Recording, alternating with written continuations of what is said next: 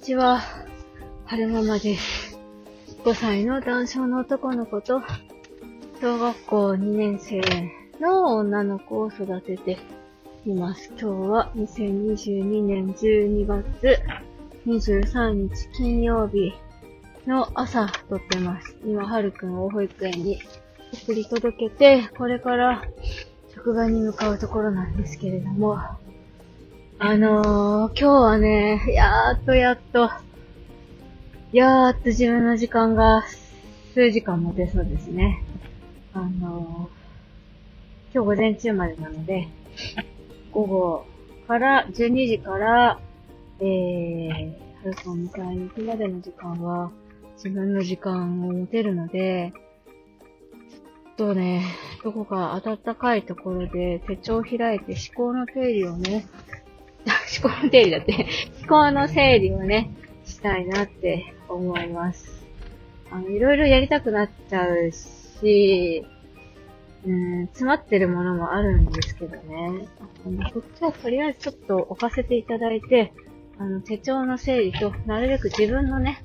自分の頭の思考の整理を重点的に、あの、今日の時間、大事な時間、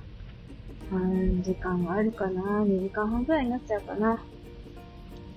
使ってやっていきたいなって思ってます。で、さっき、あの、伊藤洋一さんが病んでるらしくて、あ、わかるわかる、私も一緒って思ったっていう話をね、えー、収録を撮ったんですけれども、おそらくこの配信の前には上がってるとは思うんですけれど、順番が前後してたら、うんごめんなさい。あ適当に、適当にでもないな。あのー、適うんそう、まあ、順番関係なく上げることがあるので、もし順番がバラバラになってたら、ごめんなさい。で、そうね、一つ伝えるの忘れてた、言うこと忘れてたと思ってお話ししたいなって思ったんですけれども、なんか、ありがたいことに悩んでる時って、必ずね、どっかかしらからか答えが降ってくるんですよ。本屋さん、悩んでる時に本屋さんブラブラしてると本屋さんにある本とか雑誌から答えがポッと出てくる時もあるし、あの家でぼーっとテレビつけてる時に、たまたまその見てたテレビから答えがポッと出てくる時もあるし、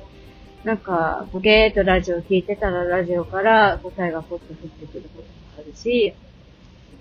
最近だと SNS 見てて答えが降ってくることもあるし、まあ、シチュエーションは、まあ、それ、様々なんですけれども、と、なんだろう。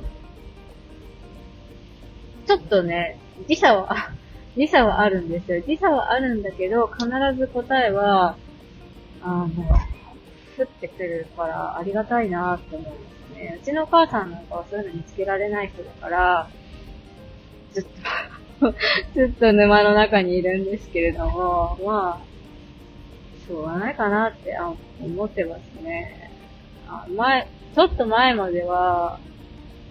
あの、手伝ってあげたいと思って、干渉しすぎて、ずっと家にいると、ずっとしちゃうから外行こうよとか、こういう本があるよとか、この動画見てみたらとか、やってた時期もあったんですけど、なんかそれね、やりすぎる、その、なんだろうな、お母さんのためにと思ってやってたけど、やりすぎるとこっちも疲れちゃうし、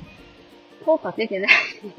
効果出てないし、もうお母さんの人生はお母さんの人生だし、私もお母さんもいい大人だから、もう自分で何とかしてくれと思って、あのーなんていうのかな、その、ヘルパーさんもね、毎週来てるし、もう文看護師さんも出てきて来てくださってるから、そういう方たちにもう、あの、バトンタッチして、私はノンタッチって思って、あの、最近はね、深くこ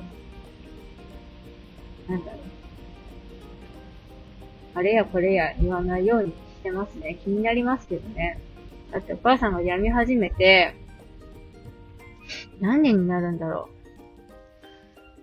う。うーん、そうね。多分ね、おね、まあお父さんが亡くなった時からちょっとこう、メンタルおかしいなとは思ってたけれども、その時はまだそこまでじゃなくて、うんと、決定的になったのは、お姉ちゃんが生まれてから？いや、どうだろうな。違うな。私が家出てからだ。私が家出てからのような気がしますね。うん、そんな気がする。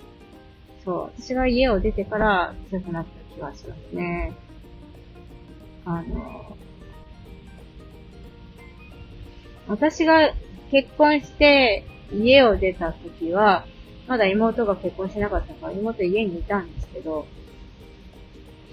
なんでしょうね。よくわかんないけど、私が結婚して家を出てからなんかそういうひどくなったような気はしてますね。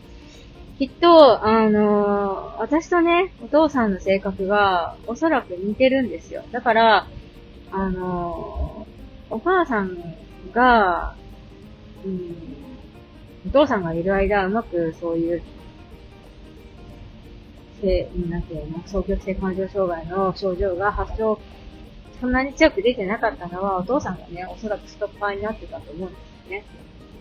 で、お父さん亡くなった後も、多少病んだりとか、病んだりとかさ、沈んだりはしてたけど、そこまでひどくなかったのは、お父さんと似たような性格の私がストッパーになってたから、そこまで発症しなかったんでしょうね。でも、ストッパーがいなくなっちゃったからひどくなっちゃったみたいな感じなのかなーって、うっすらぼんやり考えますけども、あの、子供がね、できると、やっぱお母さんのことだけ集中してられなくなるから、だって私にとって大事なのは私の方の家族があって、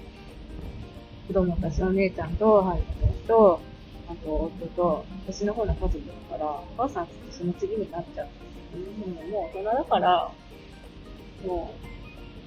もう、なんていうの、自立してくれっていうか、子離れしてくれって思っていて、まあ、それはそれで、まあ、まあ、そっちって思えるようになったから気は楽になりましたね、少しは。気になりますけどね。頭の片隅にずっとありますけどね。だって、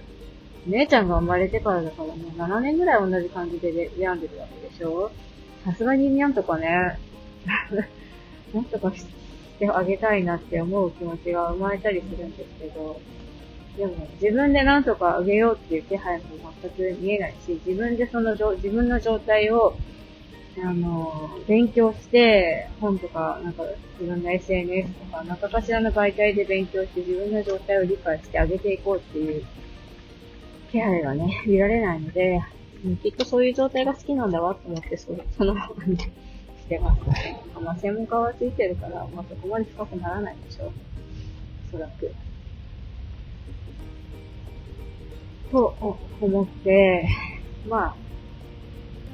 いろんなサービス使って、食べれてるし、寝れてるし、部屋も、あ、ヘルパーさんが来て片付けてくださってるから、そこまで散らかってもないし、だから、それはそれで、いいやって。本当はね、あのー、自分の育った実家だから、リフォームしてしまったからもうあの当時の家ではなくなってしまってるけども、自分の実家だから帰りたいなって思ったりする時もありますけど、なんか、お母さん臭いし、あんまりね、お風呂入ってないからお母さん臭いし、部屋散らかってるから、あんまり帰りたくないなって思うのが正直なところですね。でもまあ、しょうがない、そういう状態の人だから。まあ、嫌だなと思ったら行かなきゃいいだけの話だし、なんとかしたいなって思ったら自分で片付ければいいだけだし、片付けると疲れるって思うんだったら片付けないでいかないっていう選択を取ればいいだけの話かなと思っておりますね。今日は、はるくんがお家から、えっとね、持ってきちゃったんで、絵の中も持ってきちゃって、で、えー、ロッカーのところでね、手放すことができたんですけれども、なにこれかわいい、なんとか成人だとかってお友達が来ちゃったので、もうね、ないないでおしまいって言ってお腹の中にしまったら、わらわらってきたお友達が、ギャハハって笑って、赤ちゃんだとかギャハハって言って取ろうとしたから、やめて、エッチ触らないでとか言って、やってたら 先生が助けに来てくれて、